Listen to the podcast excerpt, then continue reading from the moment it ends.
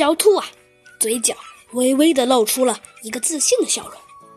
他也不做助跑，只轻轻的双脚轻轻一跃，竟然一下子就翻过了高达三米的单杠。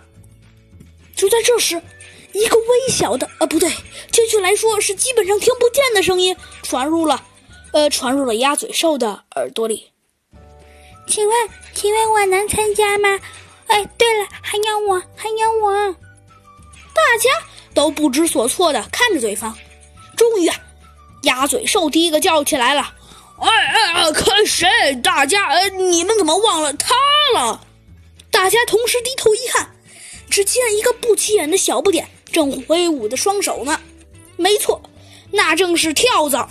只见呐，跳蚤一边挥舞着他那他那 他那不起眼的双手，一边说道：“嘿 嘿，哎哎哎哎，快给怎怎么了？嘿嘿，哎哎哎哎哎哎，我我我我我我嘿嘿，我其实我其实我其实。”哎嘿嘿，其实其实其实我只是稍微长得小了一点点，你们也不要在意，嘿嘿。啊哦，那你跳吧。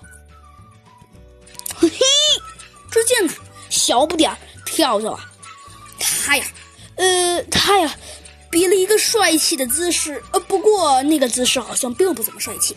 然后啊，他扭动一下身子，纵身一跃，竟然直接跳过了单杠。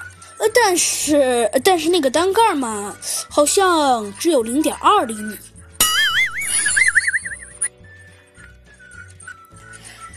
一开始啊，跳蚤还以为自己跳过了一个三米的单杠，那嗯那可高兴了。可是后来，正当鸭嘴兽告诉他他只跳过了他只跳过了零点一米的单杠时，啊，不对，是零点二米，他好像就要崩溃了。